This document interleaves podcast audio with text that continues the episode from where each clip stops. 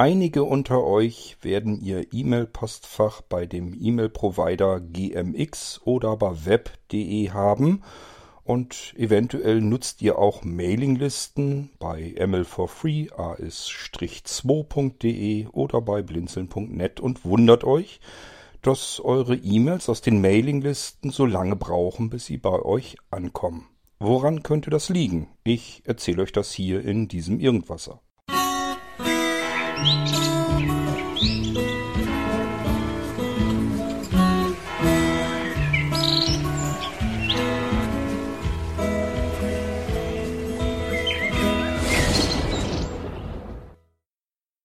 Gehen wir mal in der Zeit ein ganzes Stückchen zurück. Damals haben die wenigsten von uns das Internet so benutzt, wie man es vielleicht ähnlich wenigstens wie heute kennt.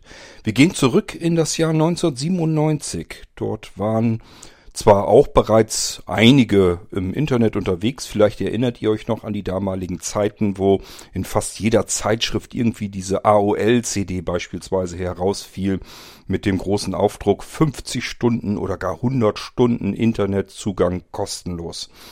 Das ging dann natürlich erst danach los, dass man dann ähm, eben den AOL-Vertrag am Hals hatte. Ja, und 1997 kam eben auch ein ähm, junges Unternehmen auf die Idee, E-Mail-Postfächer. Das ist doch etwas, was jeder braucht, der im Internet unterwegs ist. Ein E-Mail-Postfach muss sein, ist der Standard der modernen Kommunikation. Es gab natürlich schon diverse Provider äh, und die haben für ihre E-Mail-Postfächer Geld genommen. Und GMX war der erste, der sich gesagt hat, wir probieren das Ganze mal über Werbung zu finanzieren. Und dann sind die Kunden zu diesem Unternehmen hingeströmt. Im ersten Jahr waren es irgendwie noch eine Viertelmillion. Im nächsten Jahr war es dann schon, glaube ich, eine halbe Million. Und so ging das dann immer weiter. Ähm, 10 Millionen war dann irgendwie nach kurzer Zeit schon. Also die sind, haben richtig Zuwachs bekommen, weil sich jeder gesagt hat, gmx.de ist schon mal eine Domain, die kann ich mir im Gegensatz zu vielen anderen ganz gut merken. Und ich bekomme mein E-Mail-Postfach, das sogar auch noch groß genug ist für alles, was da so reinkommen könnte, bekomme ich kostenlos. Prima Sache. Wer lässt sich nicht gern was äh, lässt sich nicht gern was schenken, nutzt es gerne kostenlos. Faktisch gesehen sind Dinge im Internet, die uns nichts kosten, also kein Geld kosten, nie kostenlos. Alles, was wir im Internet tun, alles, was wir im Internet brauchen, verursacht Kosten. Geht gar nicht anders. Da läuft Technik im Hintergrund, da laufen Menschen herum, die sich um diese Technik kümmern müssen. Das alles kostet Geld und zwar nicht gerade wenig. Wo kommt dieses komische Geld eigentlich alle her? Nun haben wir schon gelernt, GMX ist an den Start gegangen. Ich weiß gar nicht, es waren irgendwie drei, vier, fünf junge Leute, die da wirklich mit dem Start-up rangegangen sind. Und ähm, die haben halt gesagt, wir machen das über Werbung. Schnell wurde aber auch klar, allein über Werbung wird es wohl nicht funktionieren. Wir müssen uns da noch was anderes einfallen lassen. Und dann ging es auch schon los. Schon in den ersten Jahren ist GMX immer wieder äh, mit dem Big Brother Award entweder nominiert worden oder sie haben das Ding sogar gewonnen. Wer jetzt nicht weiß, was das ist, vielleicht mal nach googeln. Das sind sozusagen diese ganzen Datenkraken, äh, die mit dem Datenschutz das nicht so ganz genau nehmen und im schlimmsten Fall unsere Daten nicht nur sammeln, unsere persönlichen Daten, und die eben strukturiert in eine Datenbank bringen, sondern mit diesen Daten eben auch noch Geld verdienen wollen. Das heißt, die verticken das, was sie über uns wissen. Das können die Informationen sein, die wir Ihnen selbst an die Hand geben, wenn wir uns ein kostenloses Postfach da klicken wollen. Ich weiß gar nicht, was man mittlerweile für Daten dort alles hinterlegen muss, wenn man ein GMX-Postfach ähm, haben möchte, ein kostenloses. Aber was eben richtig ätzend war, äh, ich Niemand weiß es also, ob das heute immer noch der Fall ist, aber damals war es jedenfalls so und wurde herausgefunden und das war, glaube ich, auch der Hauptgrund, warum die ich glaube, kurz nach der Jahrtausendwende irgendwie den äh, Big Brother Award bekommen haben durch die Daten, die sie über die E-Mails herausgezogen haben. Das heißt, jede E-Mail wurde im Prinzip automatisiert natürlich durchgescannt nach äh, bestimmten Begriffen und nach bestimmten Gegebenheiten. Es wurde herausgefiltert, welche Kontakte äh, zusammengehörten, also äh, sprich, von wem bekommt man eigentlich E-Mails und an wen schickt man E-Mails. Dass man diese Verknüpfungen alle hatte und so weiter und so fort. Und das alles ist immer wieder kritisiert worden und von Verbraucherschutzorganisationen auch angemahnt worden.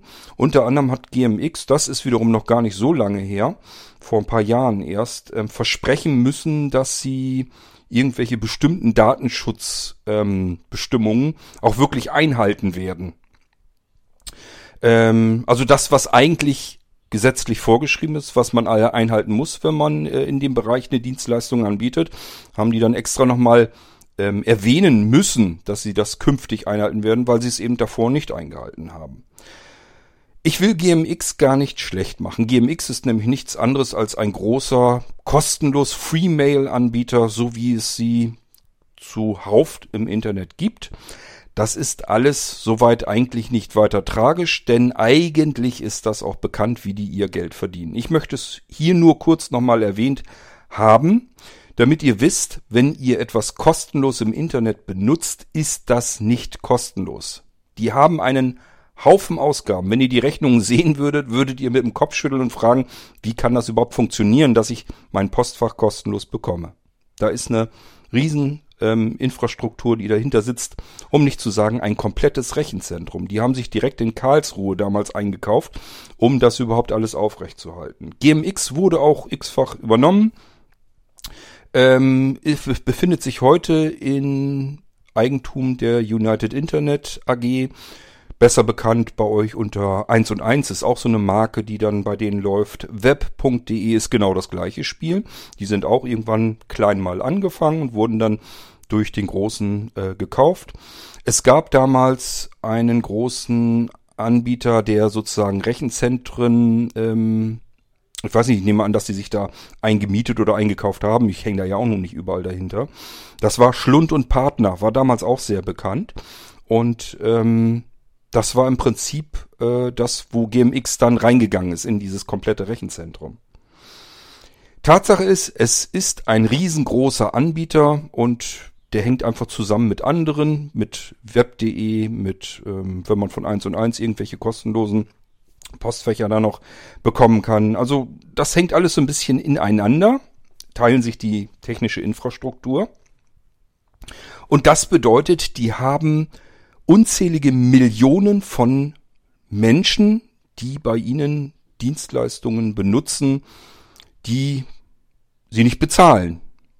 Äh, wo man sich dann eben überlegen muss, wie kriegen wir die Kosten auf der anderen Seite wieder herein. Und zwar so, dass wir natürlich auch entsprechend Gewinne erzielen. Ist ja nicht so, dass die irgendwie da rangehen und sagen, wir sind jetzt ähm, ein gutmütiger Verein, der ähm, keine Gewinne erzielen will, sondern das sind knallharte Unternehmen, die natürlich Kohle verdienen wollen und das nicht zu knapp. So, und wenn wir sie nicht bezahlen, bezahlen wir sie mit was anderem. Immer merken, wenn ich für etwas kein Geld ausgeben muss, dann ist eben das, was man über mich in Erfahrung bringen kann, das, was den Wert des Geldes ersetzen soll. Gut, jetzt seid ihr aber bei GMX und Web.de und das will euch auch niemand nehmen oder ausreden. Ähm, wir wollen bloß eigentlich im Prinzip mal so ein bisschen aufzeigen, wo die Nachteile der ganzen Geschichte sind. Dadurch, dass diese Anbieter so riesengroß sind, ähm, haben sie zum einen den Vorteil, sie können sich mehr erlauben. Sie können Dinge tun, die andere äh, Dienstanbieter benachteiligt. Da kommen wir gleich dazu. Und äh, vor allem können sie einfach sagen, wir machen das jetzt einfach erstmal so und warten ab. Wer dann brüllt, dann können wir immer noch reagieren. Und das ist das Problem, was wir aktuell mal wieder bei gmx und web.de feststellen, nämlich dass E-Mails aus unseren Mailinglisten bei äh, Menschen nicht zugestellt werden oder stark zeitverzögert zugestellt werden, die bei gmx oder web.de ihr Postfach haben.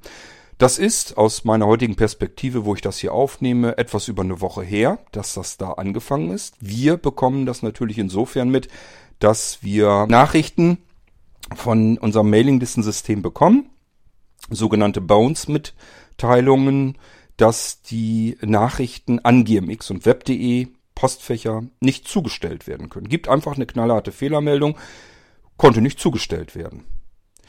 Jetzt bringen wir das Ganze mal rüber in die Analogie. Ich finde das immer recht praktisch, damit man sich das besser vorstellen kann, als jemand, der nicht jetzt jeden Tag mit Servern zu tun hat oder mit irgendwelchen Internetdienstleistungen.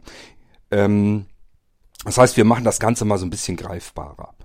Wir nehmen einfach einen, naja, E-Mail, sagen wir mal, die ist jetzt nicht verschlüsselt. Das heißt, wir haben es mit einer Postkarte eigentlich zu tun. Das heißt, wir schicken jetzt an Oma Erna eine Postkarte, schreiben da die Adresse drauf und ähm, was uns so gerade bewegt, welch, welchen schönen Tag wir gerade hinter uns haben. Wir wollen Oma Erna einfach ein paar nette Grüße schicken. Und diese Postkarte, die stecken wir jetzt bei uns in dem Postkasten, in den gelben, der irgendwo in der Straße steht wird von einem Postzusteller, der dort seine Tour hat, abgeholt. Wird also ein großer Sack drunter gehalten. Klappe geht auf, Post fällt unten in den Sack rein. Den Sack nimmt er mit und dann kommt das irgendwo zum Postzentrum, Verteilzentrum. Dort wird das Ganze dann sortiert, automatisiert sortiert. Und dann geht das Ding auf Achse zum großen Postzentrum am Empfängerort. Nehmen wir mal an, wir sind jetzt irgendwo im Süden, haben die Karte abgeschickt und im Norden soll sie bei Oma Erna ankommen. Ähm, ja, was nehmen wir denn im Norden? Nehmen wir hier unsere, unser kleines Kaff Rethem. Ähm, da ist das Postzentrum, worüber das geht. Entweder Hannover, ist eher selten, oder aber Bremen, das ist geläufiger. So, das heißt, ähm, wir haben im Bayern irgendwo diese Karte abgeschickt. Die kommt jetzt im Postverteilzentrum in Bremen an. Das ist am Flugplatz dort und wird dort sortiert und äh, kommt dann auf ähm, Rollcontainer äh, in gelbe Kisten, schon fix und fertig vorsortiert hin, so dass der Postzusteller nachher diese gelbe Kiste sogar fertig nehmen kann, die für seine Tour schon fertig durchsortiert ist. So, und diese Kisten auf den Rollcontainern kommen dann irgendwann in Rethem im Postverteiler an wo die Zusteller morgens also anfangen zu arbeiten. Wird per LKW angeliefert, zusammen mit den Rollcontainer, wo die ganzen Pakete drauf sind. Und da ist jetzt auch die Postkarte für Oma Erna dazwischen.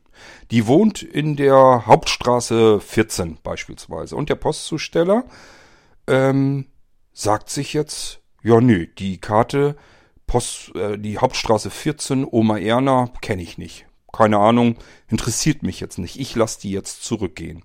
Ich mache dann Stempel drauf, hab heute keinen Bock, will ein bisschen früher Feierabend machen und mach dann Stempel drauf, äh, unzustellbar zurück.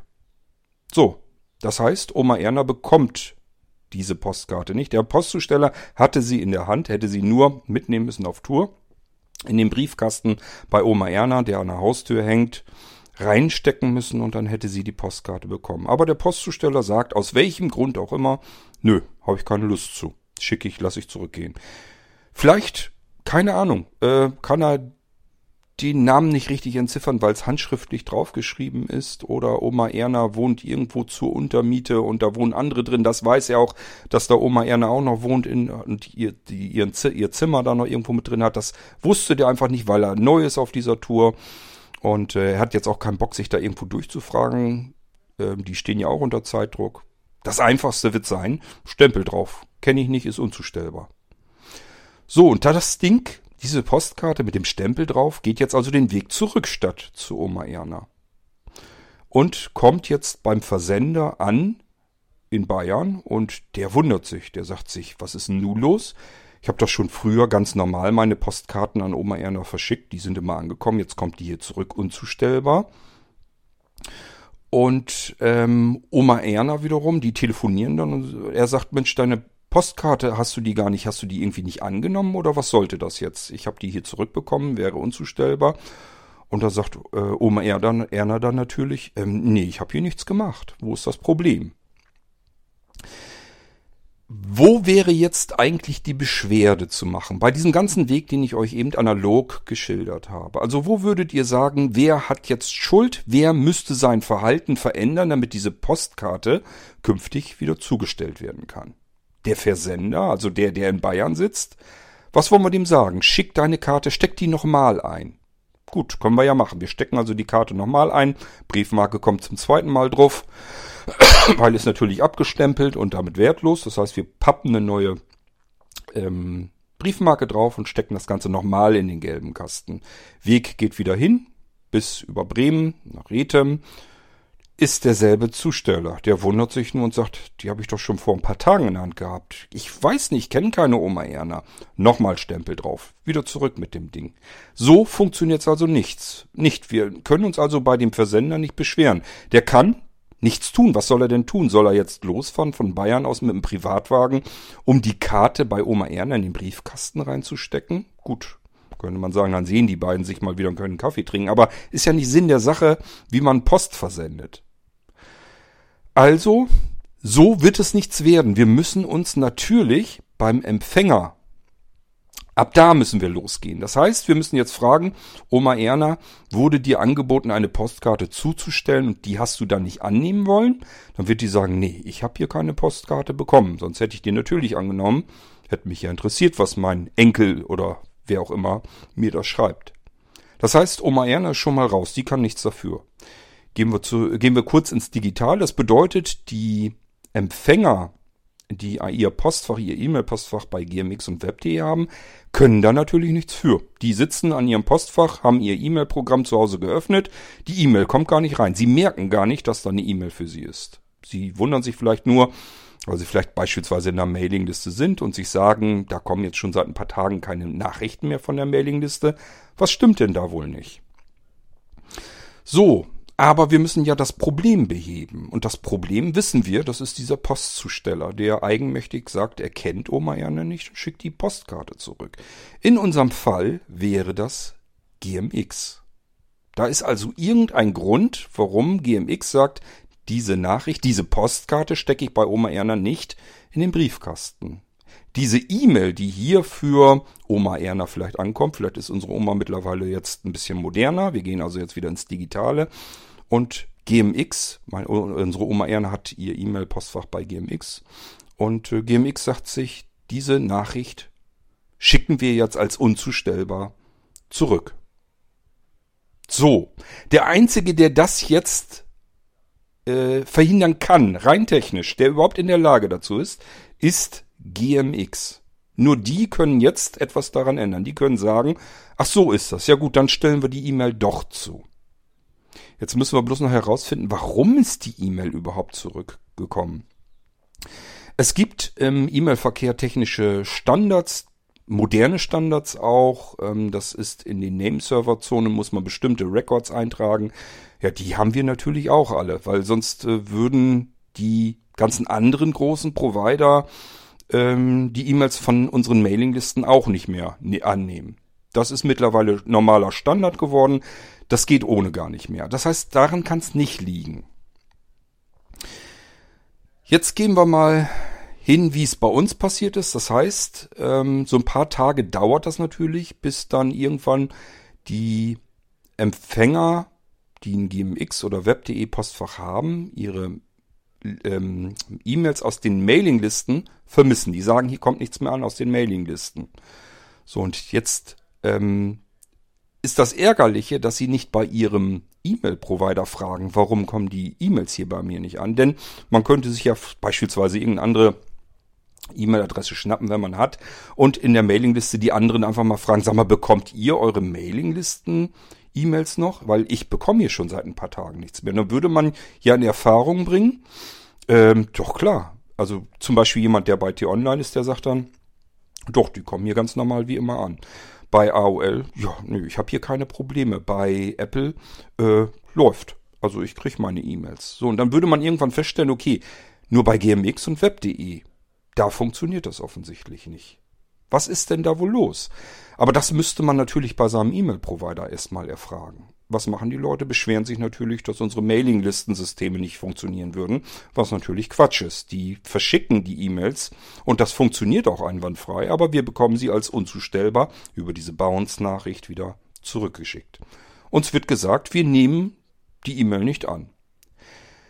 Man kann daran auch schon so in etwa erkennen, warum die E-Mail nicht angenommen wurde, nämlich weil diese E-Mail als Spam verdächtigt wurde. Das heißt, irgendwo hängt da ein Spam-System oder vielmehr ein Anti-Spam-System schief und ähm, klassifiziert die E-Mail aus einer Mailingliste fälschlicherweise als Spam, also als unerwünschten äh, Nachrichtenschrott den wir alle kennen, haben wir alle was davon in unseren E-Mail-Postfächern und ist natürlich sehr ärgerlich und ist ganz klar. Ähm, die E-Mail-Provider haben ein großes Interesse daran, diesen Spam zu minimieren. Denn erstens, wenn wir jetzt bei GMX und Web.de sind und die würden jetzt nichts gegen Spam tun, dann würde das bedeuten, unser Postfach bei GMX würde volllaufen mit Müll, mit Schrottmails die wir natürlich gar nicht haben wollen. Das heißt, wir hätten vielleicht am Tag über 1000 E-Mails, die wir nicht haben wollen, Spam, und dann sind die ein, zwei Mails dazwischen, die wir tatsächlich bekommen. Die würden wir gar nicht mehr in diesem riesengroßen Haufen wiederfinden würden. Was würden wir tun? Wenn sich das nicht nach einer Weile bessert, würden wir uns sicherlich einen anderen Provider suchen. Das möchte GMX und Web.de natürlich nicht. Wer möchte als E-Mail-Provider schon, dass seine ganzen Nutzer ähm, abhauen? Ähm, das heißt, wir müssen was dagegen tun, dass unsere Nutzer nicht in diesem Spam ersaufen. Es gibt ganz viele verschiedene Dienste. Es gibt Blacklisting, da werden zum Beispiel typische Server, IP-Adressen im Internet hineingepackt, die ähm, als Spam-Schleuder ähm, aufgefallen sind. Das heißt, irgendjemand irgendwo hat einen Serveradministrator herausgefunden, von der und der IP-Adresse kommt gerade Spam ohne Ende. Der ist wahrscheinlich irgendwie ähm, ja, infiziert worden, ist ein Virus drauf, eine Mailschleuder drauf und die verschickt jetzt fleißig Spam. So, was können wir nun tun? Wir können diese IP-Adresse einfach rausnehmen. Das heißt, wir packen die in eine Blacklist rein, in eine schwarze Liste, da tragen wir ein. Das ist der Server mit dieser IP-Adresse. Der fällt gerade auf, dadurch, dass er ganz viel Spam verteilt. Gleichfalls geht üblicherweise eine E-Mail an ähm, die Adresse der Technik dort. Das heißt, da wird einem gesagt, du, dein Server, guck da bitte mal nach. Der verteilt hier Spam. Wir haben den mal in die Blacklist eingetragen, weil wir sonst nicht wissen, was wir tun sollen. Kümmer dich drum um das Problem und äh, dann funktioniert das wieder. Denn diese Blacklists sind üblicherweise so, dass sie nach einer Anzahl x Stunden diese IP-Adresse automatisch wieder herausschmeißen. Weil kann halt passieren. Ein Server, auf dem viele Kunden sind, da muss nur ein Kunde dazwischen sein, der hat irgendwelche wilde Software in seinen Webspace installiert und da äh, hat er die Software aber nicht gewartet. Da sind also Löcher drinne, Sicherheitslöcher und die wurden angegriffen. Da kam also eine Software drauf, die diesen Spam verteilt. Ja, und deswegen muss der Server erstmal blockiert werden. Das macht man über dieses Blacklisting-System. Alle, die einen E-Mail-Server betreiben, die also Postfächer bereitstellen, bedienen sich dann dieser schwarzen Listen, der Blacklists. Und wenn da eben eine IP-Adresse von einer Spam-Quelle eingetragen wurde, dann wird das eben automatisch blockiert. Das heißt, wir nehmen automatisch von dort aus nichts an. Alles, was aus dieser IP-Adresse kommt, steht ja in dieser Blacklist drin, in der schwarzen Liste. Und wir sagen, ist aufgefallen, von dem nehmen wir gar nicht erst was an. Probieren wir gar nicht erst. Und somit ist das schon mal ein ganz guter, wirksamer Schutz. Nehmen wir mal an, das Ding wird nach sechs Stunden wieder ausgetragen. Das ist vielleicht die Zeit, die wir dem Serverbetreiber Zeit gegeben haben, sich um das Problem zu kümmern. Er hat es aber immer noch nicht geschafft. Das heißt, das fällt ganz schnell wieder auf. Da wird immer noch Spam verteilt. Wir tragen den jetzt wieder ein, vielleicht diesmal für zwölf Stunden. Und geben ihm Zeit, damit er sich drum kümmern kann. Irgendwann hat er das aber in den Griff bekommen. Und ähm, das heißt, irgendwann wird auch diese IP-Adresse automatisch aus der Blacklist wieder ausgetragen, rausgeschmissen. Und äh, es funktioniert jetzt aber alles wieder, weil äh, das Spam-Problem haben wir beseitigen können. Und alles läuft wieder. Das ist der Grund, warum man, ähm, wenn man in einer Blacklist landet, warum auch immer, das muss gar nicht sein, dass man tatsächlich einen Spam-Schleuder da drin hat. Das können auch einfach mal äh, Fehleintragungen sein. Und dann landet man in einer Blacklist und wird vielleicht einfach mal für ein paar Stunden blockiert. Aber dann fängt noch keiner an, einen Finger zu rühren, weil er sich einfach sagt, ja gut, ist ein Fehleintrag, ich warte einfach sechs Stunden, dann hat sich das Problem von alleine erledigt. Denn dass ein zweites Mal das Ding fehlerhaft eingetragen wird, wird wahrscheinlich nicht so sein und danach ist alles wieder in Ordnung. Das heißt, wenn man weiß, da äh, werden jetzt Mails nicht zugestellt, dann wird man technisch deswegen noch nicht gleich hibbelig und wartet einfach ab und sagt sich einfach abwarten, paar Stunden, dann hat sich das Ding von alleine wieder erledigt. So, jetzt tut sich aber nach mehreren Tagen nichts und man weiß, okay, irgendein Problem liegt hier vor. Und jetzt muss man als Versender eigentlich schauen, was ist denn überhaupt das Problem? ähm, Aber ich hoffe, wir sind uns darüber einig. Das war der Postzusteller beim Empfänger, der das Problem verursacht hat. Also man kann gar nichts dafür. Und das ärgert einen massiv, wenn die dort Blödsinn machen. Und das war in diesem Fall auch das Problem. Nach einigen Tagen haben wir dann gesagt, okay, wir, es nützt ja nichts. Die, die ähm, Empfänger, also diejenigen, die ihr Postfach bei GMX und Web.de haben, die kümmern sich scheinbar selber gar nicht drum. Das heißt, die quaken nur rum, warum kriege ich die Mails aus euren, aus euren Mailinglistensystemen nicht? Und meckern bei uns, obwohl wir die Mails nachweislich ordnungsgemäß versendet haben und sie beim Empfänger einfach nicht angenommen werden, blockiert werden, zurückgeschickt werden. Nach einiger Zeit nützt es ja nichts, dann fragen wir eben mal an beim ähm, bei dem Postfachanbieter, obwohl eigentlich die Empfänger sich bei ihm äh, erkundigen sollten, was los ist. Tun wir das dann auch, weil nützt ja nichts. Ähm, die Leute sind ja eindeutig scheinbar, haben die keine Lust. Ich kann mir schon denken, warum nicht, weil es sau schwierig ist, bei diesen großen Massen Free-Mail-Anbietern überhaupt jemanden zu erwischen. Da ist ja üblicherweise, entweder muss man irgendwelche Support-Formulare ausfüllen, die im blödesten Fall noch nicht mal barrierefrei sind. Das ist schon mal nervig. Und dann äh, bekommt man vielleicht eine automatisierte Nachricht und das war's dann. Man hat also nicht das Gefühl, ich kann da irgend, irgendjemanden erwischen, der sich um mein Problem jetzt kümmert. Nämlich, warum kommen meine E-Mails nicht in meinem Postfach an? Warum werden die nicht zugestellt? So, das bedeutet, es nützt nichts. Wir haben dann nachgefragt. Ähm, Christian als unser Serveradministrator hat also einfach gesagt, ich probiere das da einmal über die Kontaktmöglichkeiten, ähm, dass ich da mal eine Nachricht hinschicke. So, und aus der Antwort, die wir von GMX bekommen haben, konnten wir auch feststellen, was passiert ist. Und zwar ähm, wurde uns dann gesagt, ist in Ordnung, wir haben den Wert der Anzahl E-Mails, die pro Zeit zugestellt werden dürfen bei uns, haben wir bei euch in eurem Fall von eurer IP-Adresse äh, deutlich erhöht.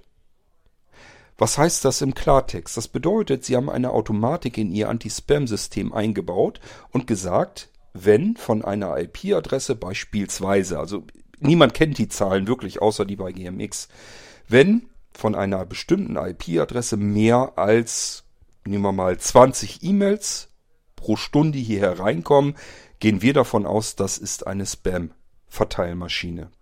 Weil, was soll es sonst für einen Grund haben? Wie, was soll das sein? Jemand verschickt nicht privat 20 E-Mails an eine Person innerhalb kürzester Zeit.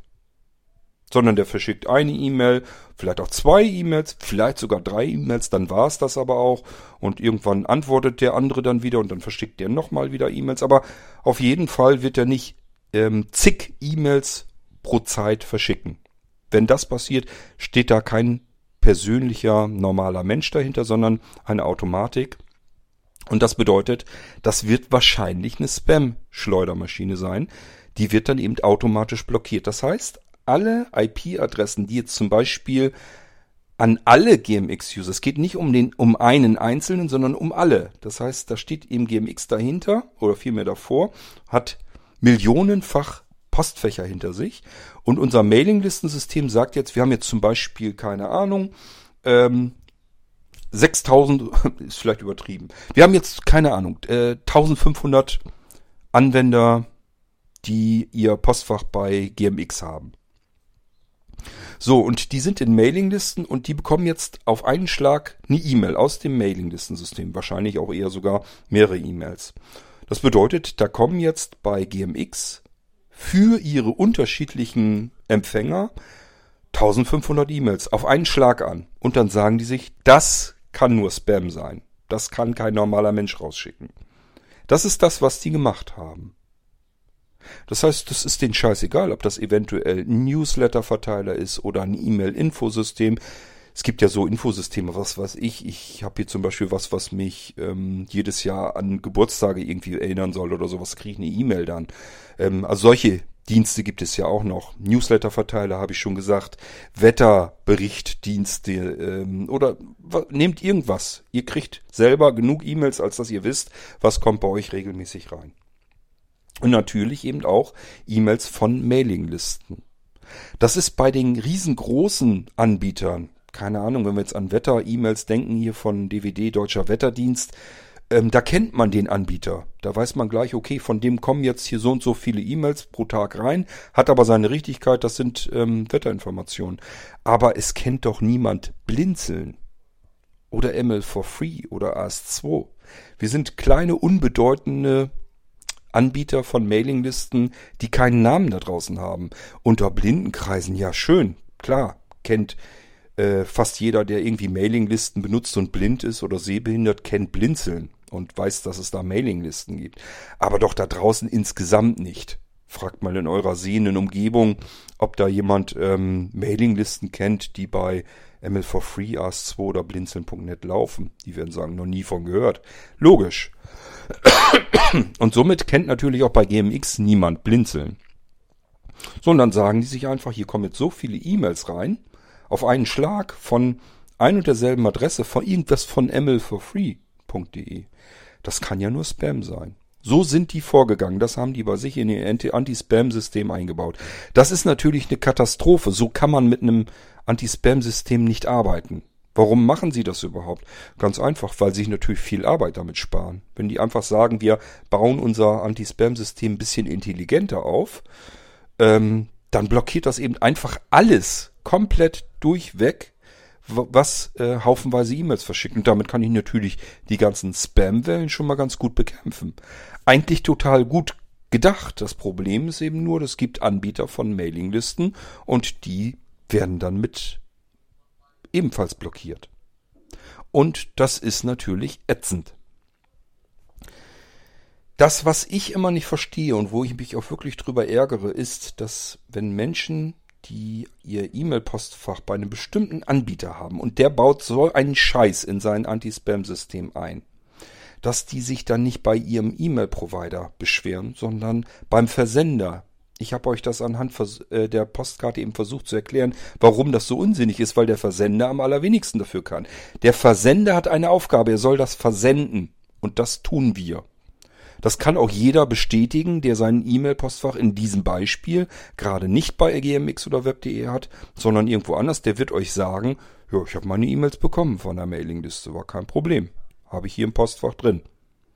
Da muss man sich doch eigentlich Gedanken machen und sich sagen, okay, die anderen kriegen ihre E-Mails, ich bin bei GMX, ich bekomme meine E-Mails nicht und vielleicht kriege ich sogar im Idealfall noch mit, dass andere, die auch bei GMX sind, ebenfalls die E-Mails aus den Mailinglisten nicht bekommen. Also ist doch logisch, dass ich mich bei GMX beschweren muss, dass mir E-Mails vorenthalten werden und nicht zugestellt werden. Was übrigens ein Unding ist. Wenn ich als E-Mail-Provider erwünschte E-Mails blockiere und die nicht zustelle, dann stimmt doch was nicht. Dann ist, die machen den kompletten Maildienst kaputt. Der ganze E-Mail-Verkehr ähm, wird über den Haufen geschmissen. Solche Anbieter sind daran schuld, dass man kein Vertrauen mehr in das Medium E-Mail bekommen kann. Ist riesengroßer Käse ist das. Das ist bei mir auch wirklich so. Wenn ich eine E-Mail verschicke, muss ich immer schon überlegen, na, ob die wohl ankommt. So weit sind wir nämlich schon weil diese ganzen ähm, pseudo-intelligenten Anti-Spam-Systeme da draußen eben einfach nicht richtig funktionieren. Die hauen einfach alles kurz und klein, ohne Rücksicht auf Verluste. So, was hat GMX gemacht? Die haben also die Anzahl der E-Mails, die sie durchlassen, von unserer Adresse drastisch erhöht. Das heißt aber nicht, dass sie das freigeschaltet haben, sondern nur die Anzahl erhöht haben. Jetzt haben wir aber ein Problem. Unser Mailinglistensystem schmeißt ja nicht einfach sofort alle E-Mails weg, die unzustellbar sind, sondern der versucht das immer wieder. Das bedeutet, die E-Mails, die nicht zugestellt werden konnten, die GMX einfach zurückgestellt hat, äh, zurückgeschickt hat und gesagt hat, nö, nehmen wir nicht an, blockieren wir, versucht unser System in bestimmten Intervallen immer wieder neu durch zuzustellen. Einfach in der Hoffnung, das Problem auf der Empfängerseite wird irgendwann behoben. Das Problem wurde aber nicht wirklich behoben, sondern einfach nur die Grenze erweitert. Das bedeutet, wir können jetzt dabei zusehen, wie diese Warteschlange, ähm, ich glaube, Schöppi hat irgendwas von 22.000 E-Mails, die bei uns in der Warteschlange sind an GMX-Leute, die einfach nicht zugestellt werden können. Und versucht wird, immer weiter diese 22.000 E-Mails plus das, was jeden Tag neu da hinzukommt, versucht unser System jetzt an die GMX-Postfächer zuzustellen. Wir dürfen aber nicht 22.000 E-Mails auf einen Schlag zustellen, sondern keine Ahnung, nur das, was sie zugelassen haben. Haben sie uns natürlich nicht erzählt, wie viele E-Mails jetzt zugestellt werden dürfen bei ihnen. Und somit können wir nur dabei zugucken, wie diese Warteschlange langsam aber sicher kleiner wird. So lange, bis sie hoffentlich dann irgendwann auf Null ist. Und ab da erst werden alle E-Mails wieder pünktlich zugestellt werden. Das liegt nicht an uns. Wir können kein bisschen was dafür. Sondern wir versuchen hier mit aller Gewalt unsere E-Mails der Mailinglistensysteme an die GMX-Empfänger loszuwerden. Wir können es aber nicht ändern. GMX lässt nur eine bestimmte Anzahl an E-Mails durch und blockiert wieder den Rest. Und unser E-Mail-System muss dann eben weiterhin versuchen, die E-Mails wieder loszuwerden, so viel wie er eben kann. Das ist die Situation, die wir haben. Ich hoffe, ich konnte mich soweit verständlich ausdrücken.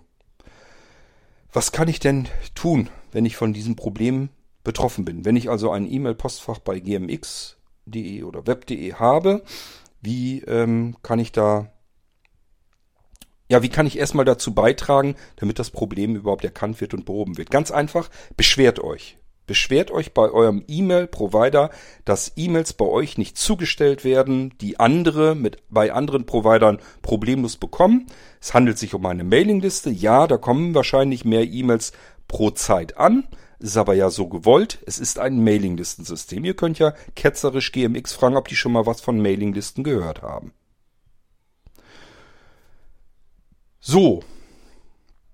Ähm, und wenn ihr das Gefühl habt, ihr könnt bei gmx und web.de keine, keinen Menschen erreichen, der euch hilft oder der euer Problem versteht, meine Güte, dann sucht euch bitte einen anderen E-Mail-Provider. gmx und web.de sind nicht die einzigen.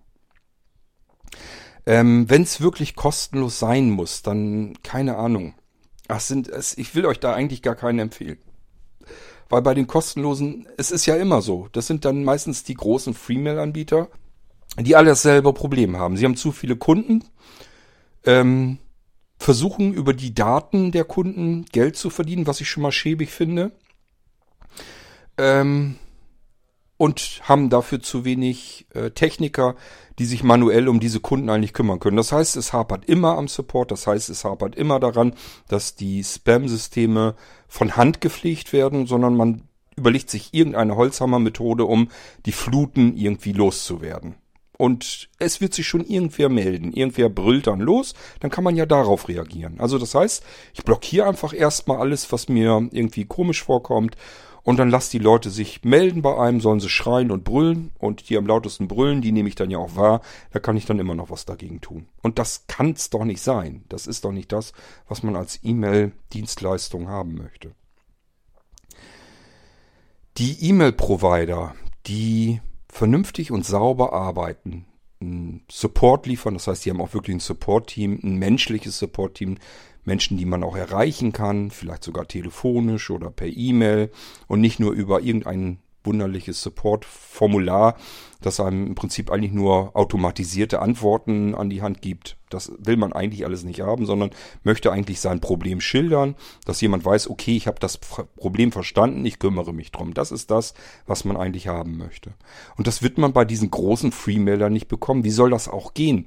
Welches, wie groß soll ein Support-Team denn sein, damit die sich um, äh, keine Ahnung, 20, 30, 40 Millionen Menschen kümmern sollen?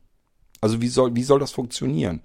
Überlegt euch mal, wie groß euer Support-Team sein muss, damit sich das um irgendwelche persönlichen Belange noch kümmern kann. Sucht euch einen kleineren E-Mail-Provider. Und ja, vielleicht kostet der was. Aber ganz ehrlich, was ist denn das? Tut uns das wirklich weh? Ihr sollt gar nicht Blinzeln nehmen. Vielleicht sind wir euch zu teuer möglich. Also wir nehmen für ein E-Mail-Postfach einen Euro pro Monat. Das heißt 12 Euro im Jahr.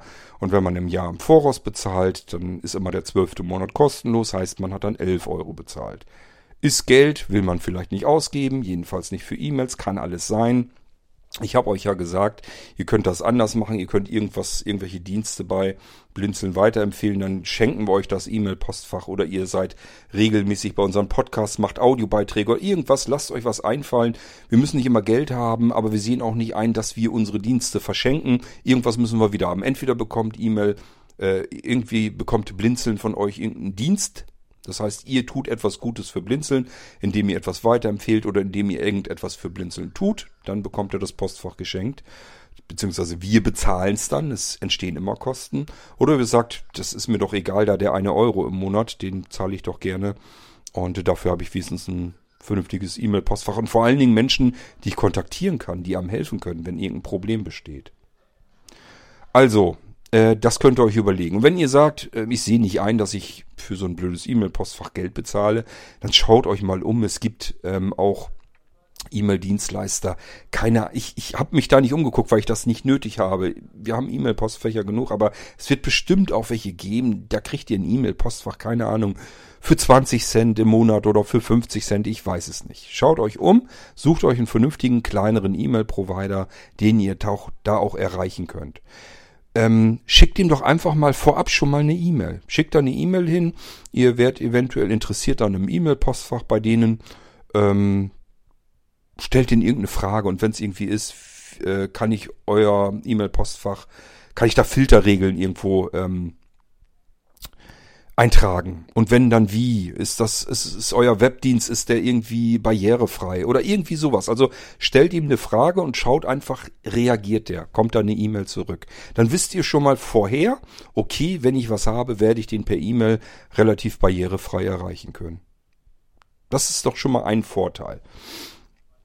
Und dann guckt euch die Webseiten an, sind die barrierefrei oder nicht? Kann ich das alles bedienen, was ich da so habe? Ähm, ja, und dann kommt er auf die Weise weiter. Und wenn ihr dann noch, noch ein Angebot hat, was für euch in Frage kommt, dann ist alles super. Aber versucht diese riesengroßen Freemail-Maschinerien zu umgehen. Erstens, ähm, sie spähen euch aus, benutzen eure Daten, verhökern die. Ähm, die haben immer wieder auch zu kämpfen mit äh, Hackerangriffen, auch GMX zum Beispiel wenn ihr da mal in die Geschichte guckt von GMX, wie oft die schon gehackt wurden, wo diese angesammelten Nutzerdaten einfach in fremde Hände gekommen sind, die da irgendwas mit treiben können, was auch immer. Ähm, das will man doch alles nicht. Nur um ein paar Grischken zu sparen im Jahr. Das ist doch Unsinn. Also sucht euch vernünftige E-Mail-Provider, wo ihr dieses Problem nicht habt oder wenn man ein Problem damit hat, kann man da jemanden vernünftig erreichen und der hilft einem dann auch. Das macht alles wesentlich mehr Sinn, als wirklich immer zu sagen, das darf alles nichts kosten und äh, dann kommen eben Probleme und das Schlimmste ist noch, dass ich dann anderen Anbietern, die redlich arbeiten und die wirklich für nichts und wieder nichts auch wirklich ihre Zeit opfern. Wir verdienen bei Blinzeln mit euren Postfächern nichts. Ja, wir nehmen Geld dafür, davon bezahlen wir die Serverrechnung. Das ist nicht, dass Christian da Geld für kriegt oder ich kriege da Geld von ab oder Sebastian oder irgendjemand. Kein Mensch von uns bei Blinzeln bekommt von dem Geld, das ihr an Blinzeln zahlt für eure Dienste bei Blinzeln, bekommt er auch nur einen einzelnen Cent davon ab. Es fließt alles in die Blinzeln-Plattform hinein. Ihr tut euch im Endeffekt nur selbst was Gutes, weil wir da wieder Technik von bezahlen können, ähm, die vielleicht irgendwelche neuen tollen Sachen und Dienstleistungen wieder hervorbringt, die wir dann wieder benutzen können. Denk mal nur an das Online-Veranstaltungszentrum oder unseren Radio-Streaming-Server oder jetzt haben wir, jüngst haben wir einen Windows-Server wieder in Gang gebracht, damit wir diese Radio-Streaming-Geschichte und Telefonkonferenzräume und so weiter alles mit unserem ähm, OVZ zusammenschalten können. Also wir können einfach das Geld dann nehmen und wieder in Technik stecken, die wir dafür brauchen, um euch wieder andere Dienste bereitzustellen. Dafür ist das Geld und nicht für uns irgendwie für irgendwelche Privatzwecke. Das ist bei anderen Providern natürlich anders. Die haben eine Gewinnerzielungsabsicht, so nennt sich das ja immer, und wollen damit Kohle verdienen, damit sie eben selbst ihr Gehalt davon bezahlen können. Das haben wir bei uns nicht. Das Geld, was ihr an Blinzeln zahlt, fließt in die Blinzeln-Plattform an euch selbst, also in Form von Dienstleistungen wieder zurück. So, das ist vielleicht nochmal wichtig, euch das ähm, zu erzählen und zu erklären. Und ähm, das geht gar nicht darum, dass ich euch Blinzeln irgendwie vermarkten will, um Himmels Willen. Ähm, wir haben da nichts von. Wir haben nur mehr Arbeit damit. Je mehr Leute äh, Blinzeln benutzen, desto mehr Arbeit fällt für uns an. Und wie gesagt, wir haben, wir verdienen daran ja nichts. Also es bringt uns nichts. Also wenn ihr zu Blinzeln kommt, dann sicherlich nicht um uns damit einen Gefallen zu tun, sondern der Blinzeln-Plattform allgemein.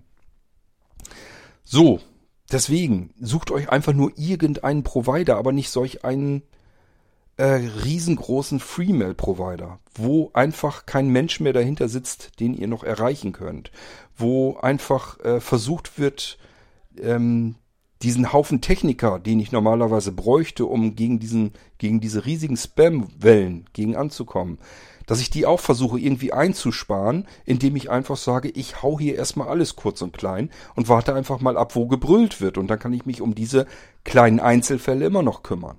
Und das ist das, was GMX und Web.de in diesem Fall getan haben. Die haben einfach gesagt, wer mehr als ich es nur als Beispiel, 20 E-Mails pro Stunde einreicht, ist ein Spammer. So, ist natürlich Stuss, ist Quatsch. Darf man nicht machen, machen die aber. Weil alles andere würde bedeuten, sie hätten Arbeit davon. So, das ist das, was ich euch mit dieser Sendung einfach versucht habe zu erklären, zu erzählen. Wir ärgern uns tatsächlich über diese großen Freemail-Anbieter, weil sie auf Kosten der kleinen Anbieter arbeiten. Die hauen einfach erstmal alles kurz und klein und die anderen bekommen den Supportaufwand, weil man die großen Freemail-Anbieter nicht erreichen kann. Das bedeutet, die Leute beschweren sich nicht dort an der Stelle, wo das Problem verursacht wird, sondern an einer anderen Stelle, beim Versender. Und der kann das so oft versenden, wie er will. Tun wir ja auch. Es nützt halt nichts, wenn es nicht empfangen wird. Und wenn auf der anderen Seite, auf der Empfängerseite jemand sitzt, der sagt, ich nehme hier insgesamt für die Hauptstraße, nehme ich nur drei Karten an. Und wenn es mehr Karten sind, dann notiere ich mir den Versender und dann wird er eben blockiert. Und wenn das jemand ist, der Werbung verteilt hat, muss man sich überlegen, war das jetzt Spam oder nicht. Aber hier in diesem unserem Beispiel ist es einfach nur ätzend. Weil wir müssen uns drum kümmern, wir müssen für euch obwohl ihr bei gmx und web.de seid, weil ihr kein Geld ausgeben wolltet, müssen wir uns dann für euch bei gmx und web.de drum kümmern, damit die eure E-Mails, die wir versendet haben, auch wirklich bei euch in eurem äh, Postfach zugestellt werden von GMX. Das kann nicht richtig sein. Das ist falsch. Das müsste euch eigentlich auch einleuchten. Wir müssen euer Problem bei eurem Provider, der das äh, verursacht hat, dieses Problem, müssen wir für euch lösen. Und wir kriegen da kein Geld für. ML for Free ist kostenlos. Blinzeln ist kostenlos. Und AS2 ist auch nur dazu da, um die Server zu finanzieren. Von uns, die wir dann für euch arbeiten, kein Cent. Das kann nicht richtig sein. Ich hoffe, das seht ihr ebenfalls so ein. Also deswegen ärgert mich das immer. Weil andere große Freemailer auf Kosten anderer Anbieter, kleinerer Anbieter, äh, arbeiten. Und die können sich das leisten. Bei, äh, keine Ahnung, wie viele Millionen Nutzer die haben, wenn da, äh, selbst wenn da 100.000 jetzt abspringen, interessiert mich doch nicht weiter. Sind immer noch genug da. So, also, mein Gebet ist, sucht euch vernünftige E-Mail-Provider. Bitte. Welche, die ihr erreichen könnt, welche, die barrierefrei sind, welche, die anständig arbeiten und nicht auf Kosten anderer. Und ähm, wenn ihr einen E-Mail-Provider habt und euch werden E-Mails nicht zugestellt, dann ist der Provider dafür zuständig für dieses Problem, der euch die E-Mails nicht zustellt. Und nicht der Versender. Wenn der sagt, ich habe geguckt, die E-Mails gingen raus, wurden versendet, kam aber mit Mitteilung wieder zurück, dass sie bei euch nicht zugestellt werden, dann ist alles klar, dann wird's beim Empfänger nicht in die Postfächer einsortiert und ihr müsst euch bei eurem E-Mail-Provider, der euch das nicht in euer Postfach einsortiert, sondern es als unzustellbar zurückgehen lässt. Das ist der einzige, der an der Stelle etwas tun kann. Und an, bei dem müsst ihr euch beschweren, an den müsst ihr euch wenden. Und wenn ihr den nicht erreichen könnt oder er euer Problem nicht behebt, dann solltet ihr euch überlegen, ob ihr da einen guten E-Mail-Provider habt. Ich würde mal sagen, eher nicht. Weil ähm, ein Problem kann man immer haben. Haben wir auch, bei Blinzeln auch. Kann auch was passieren. Aber wir sind für euch ähm, erreichbar. Das ist der große Unterschied. Ihr könnt uns erreichen. Wir können dann sagen, okay, das liegt in dem Moment vielleicht an dem und dem. Oder aber, ja, ich schau mal. Kann ich noch nicht zu sagen. Äh, bist jetzt der Erste, der uns von einem Problem schildert. Aber wir gucken uns das mal an. Wir, es geht bei uns so weit, dass wir euch anrufen und euch helfen. Und euch, äh, mit euch quasi wirklich in Kontakt treten. Das kommt immer wieder mal vor, dass wir also euch auch helfen, keine Ahnung, E-Mail-Postfach einzurichten, wie auch immer. Und ähm, Das erwarte ich von anderen E-Mail-Providern auch. Und wenn sie das nicht tun und dann auch noch das, was sie eigentlich tun sollten, nämlich E-Mails zuzustellen in Postfächer hinein, wenn sie das nicht auf die Reihe bekommen, dann verstehe ich nicht, dass die anderen das ausbaden sollen. Dann müssen das diese E-Mail-Provider auch merken, indem sich ihre eigenen Anwender, ihre eigenen Kunden bei denen dann auch beschweren. Und nicht bei anderen, die für den Versand zuständig sind und auch anständig versenden. So, ja, das aus aktuellem Anlass mal eben so dazwischen gesetzt und ich hoffe, es bewirkt ein Nachdenken bei euch. Überlegt bitte immer, wo ist das Problem? Versucht das herauszufinden und beschwert euch an der Stelle, die dann auch dieses Problem wirklich lösen kann. Das kann nicht der Versender, der kann nur versenden, sondern wenn es nicht empfangen wird, kann nur beim Empfang was verändert werden. Das ist euer E-Mail-Provider, der dann diese Stellschraube in den Fingern hält. Wir können nichts tun für euch. Ja, wir können euren E-Mail-Provider für euch kontaktieren und ihn fragen, äh, warum, weshalb und ob er das ändern kann. Das könnt ihr aber auch selbst genauso gut tun. Es wäre besser, wenn das die Kunden tun und nicht ein anderer, der versucht, äh, die E-Mails zuzustellen. Vielmehr zu versenden, was wir ja, wie gesagt, fortlaufend tun. Jetzt müssen wir warten, bis diese Warteschlange reduziert wird. Wir haben nochmal GMX angeschrieben, gesagt, die Warteschlange wird zu langsam abgearbeitet. Die müssten den Wert eigentlich nochmal erhöhen. Ob sie das tun, da haben wir keinen Einfluss drauf, haben wir keine Macht drüber. Das bleibt GMX überlassen. Entweder lassen sie den Wert so drin und wir müssen warten, bis die Warteschlange langsam abgearbeitet ist und die E-Mails dann wieder normal zustellbar sind. Oder aber sie erhöhen den Wert und das Problem erledigt sich in den nächsten ein, zwei Tagen. Aber wir haben darauf null Einfluss. Das ist euer E-Mail-Provider, der eure E-Mails nicht in eure Postfächer einleitet. Ganz klar und definitiv. So, und wenn da Klugscheißer und Schlauberger zwischen euch dazwischen sind, haben wir auch schon von erfahren. Die sagen, ja, ja, das ist, die sind bei Blinzeln, das ist nicht nach modernsten Standard, das ist Stuss, das ist totaler Quatsch. Äh, die haben einfach schlicht und ergreifend keine Ahnung. Hört bitte nicht auf dieses dämliche Gelabere. Wir machen das seit 20 Jahren. Wir wissen, was wir da tun. Wir wissen auch, welche Einträge ähm, in den Nameserver-Zonen gemacht werden müssen. Und äh, wenn wir das nicht wüssten, dann wären wir schon längst weg vom Fenster, weil nämlich alle dann keine e- E-Mails mehr bekämen aus den Mailinglisten. Ähm, da sind noch andere große E-Mail-Provider, die lassen das auch nicht einfach zu, wenn das nicht äh, mailkonform ähm, konfiguriert wäre. Ist es aber. Das Einzige, was ich euch vielleicht auch nochmal eben erklären kann, es gibt verschiedene IP-Adressbereiche. Es gibt die Möglichkeit, ähm, wie soll ich euch das erklären? Nehmt mal jetzt so, so, ein, so eine Firma, so ein Unternehmen wie Microsoft oder Apple, die haben ihren eigenen IP-Adressbereich. Und den vergeben sie natürlich auch nicht an Kunden insofern, dass der seine eigenen Webdienste in einen Webspace hinein installieren kann, sich um die Pflege nicht mehr kümmern kann. Daraufhin werden die Dinger unsicher und angreifbar. Ähm, und dann landet eben von dort aus ähm, ein Spam-Verteiler, der dann den Müll verteilt. Und dann landet eben auch diese IP-Adresse oder der IP-Adressbereich beispielsweise in Blacklists. Das ist bei uns anders. Wir sind nicht Microsoft, wir haben nicht das Geld von Microsoft und Apple. Das bedeutet, wir müssen uns ganz normal irgendwo einen Server anmieten bei in einem Rechenzentrum und dieser Server steckt in einem IP-Adressbereich. Das heißt, da sind noch mehr Leute, die haben alle Server angemietet.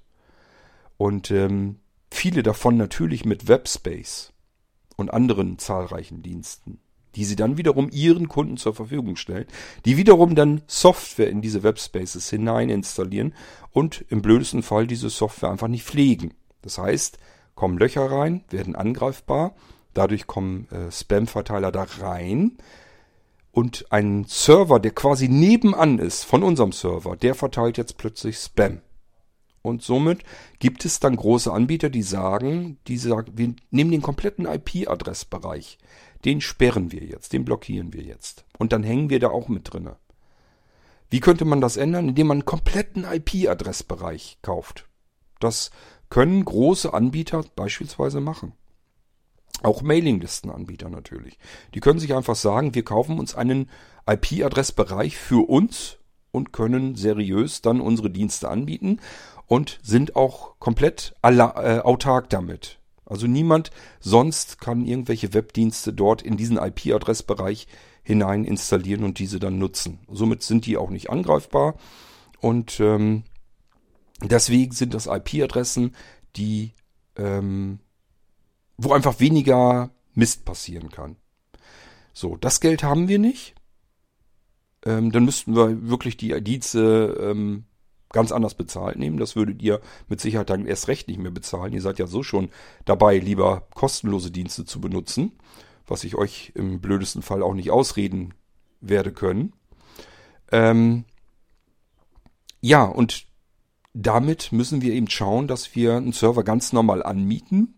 Und da sind ganz viele andere, die ebenfalls Server anmieten, die im Prinzip äh, ähnliche IP-Adressen haben, wo nur die, der letzte Wert, die letzte Zahl sich verändert.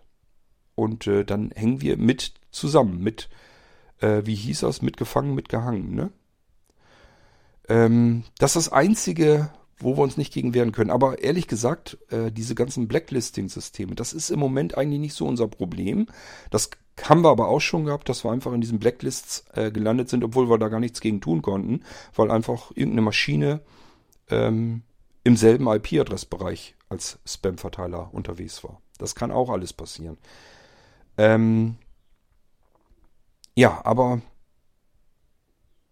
wir können im Prinzip äh, dagegen nichts tun. Also wir können nur zusehen, dass unser Mailinglisten-Server sauber arbeitet. Das tut er. Da laufen auch keine unnötigen anderen Dienste drauf. Wir haben keine ähm, Spam-Verteiler auf dem Mailinglisten-Server und haben alles dagegen getan, dass da was passieren kann. Das ist bei einem Mailinglistensystem eigentlich gar nicht so schwierig. Da müssen nur die Mailinglisten laufen und nicht tausend andere Dienste und deswegen äh, sind wir da eigentlich auch guter Dinge. Wir könnten den Mailinglistenbetrieb ganz normal äh, weiter aufrecht ähm, halten. Aber ganz klar, wenn ihr der Meinung seid, ähm, die vom Blinzeln können mir ja viel erzählen, da werden die trotzdem wohl schuld sein und mein GMX, das läuft hier ja sonst auch alles super, da, äh, das wird wohl eindeutig am Blinzeln liegen, ja, dann können wir es nicht ändern. Dann müsst ihr die Mailinglisten abbestellen, ähm, weil anders wird's nicht gehen. Also wir sind uns keiner Schuld bewusst und können auch ganz klar sagen, was hier passiert ist. Wir haben den E-Mail-Verkehr von GMX auch, könnt ihr bei uns anfragen, wenn ihr den gerne haben möchtet. Da könnt ihr das selber drin ablesen, dass da einfach, dass die so pauschal ähm, IP-Adressen blockieren, die mehr als eine bestimmte Anzahl E-Mails an sie zustellen wollen. Und das geht nicht. Das geht in keinem ähm, E-Mail-Verkehr. Es ist schlimm, dass so große Freemailer äh, so einen Scheiß veranstalten. Aber ich, das nützt es. Ich kann mich da nicht drüber aufregen. Es ist so. Wir können es nicht ändern. Aber wir machen das, was wir tun. Und das tun wir ordentlich. Die E-Mails werden verschickt, gehen raus. Ähm, und zwar zügig. Und ähm, wenn sie bei euch nicht in euer Postfach hineinsortiert werden, ist das außerhalb unserer Macht. Wir können da nichts gegen tun. Wenn ihr uns dafür die Schuld geben wollt, gut, ihr seid technisch äh, dann auf alle Fälle auf dem Irrweg, aber auch das werden wir nicht verhindern und auch nicht verhindern wollen, denn von uns muss da niemand von leben. Wir können jederzeit sagen, wir brauchen keine Mailinglisten. Dann gibt's eben keine. Also ähm, da ist niemand bei uns, der da so hinterherhängt, der sagt, ich ähm, bestreite da einen Teil meines Lebens damit. Wir müssen alle ganz normal woanders arbeiten und Geld verdienen und ähm, das, was wir für Blinzeln tun, machen wir in unserer Freizeit und wenn ihr der Meinung seid, das ähm, tun wir nicht richtig, dann müsst ihr euch einen anderen Anbieter suchen.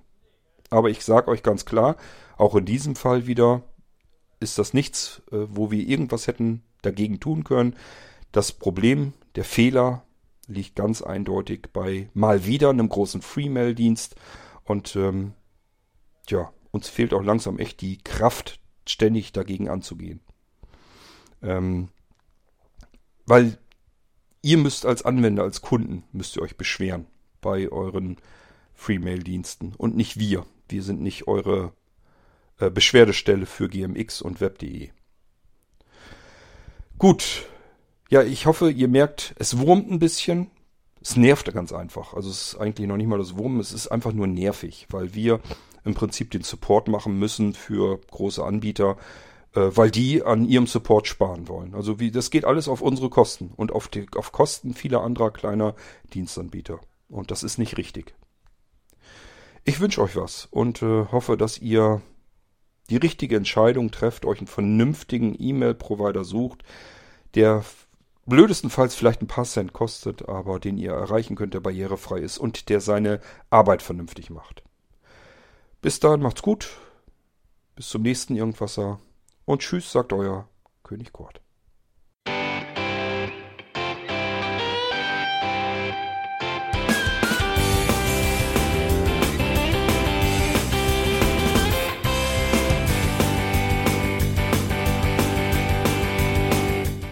Das war Irgendwasser von Blinzeln. Wenn du uns kontaktieren möchtest, dann kannst du das gerne tun per E-Mail an podcast.blinzeln.org oder über unser Kontaktformular www.blinzeln.org. Blinzeln schreibt man in unserem Fall immer mit einem D in der Mitte. Wenn du möchtest, kannst du uns sehr gerne auch einen Audiobeitrag auf unseren Podcast Anrufbeantworter sprechen. Der hat in Deutschland die Telefonnummer 05165 439 461. Und wenn du uns aus dem Ausland anrufen möchtest, dann ersetze einfach die erste 0 gegen die 0049 für Deutschland. Wir bedanken uns für dein Interesse und freuen uns schon darauf, wenn du auch beim nächsten Mal wieder mit dabei bist.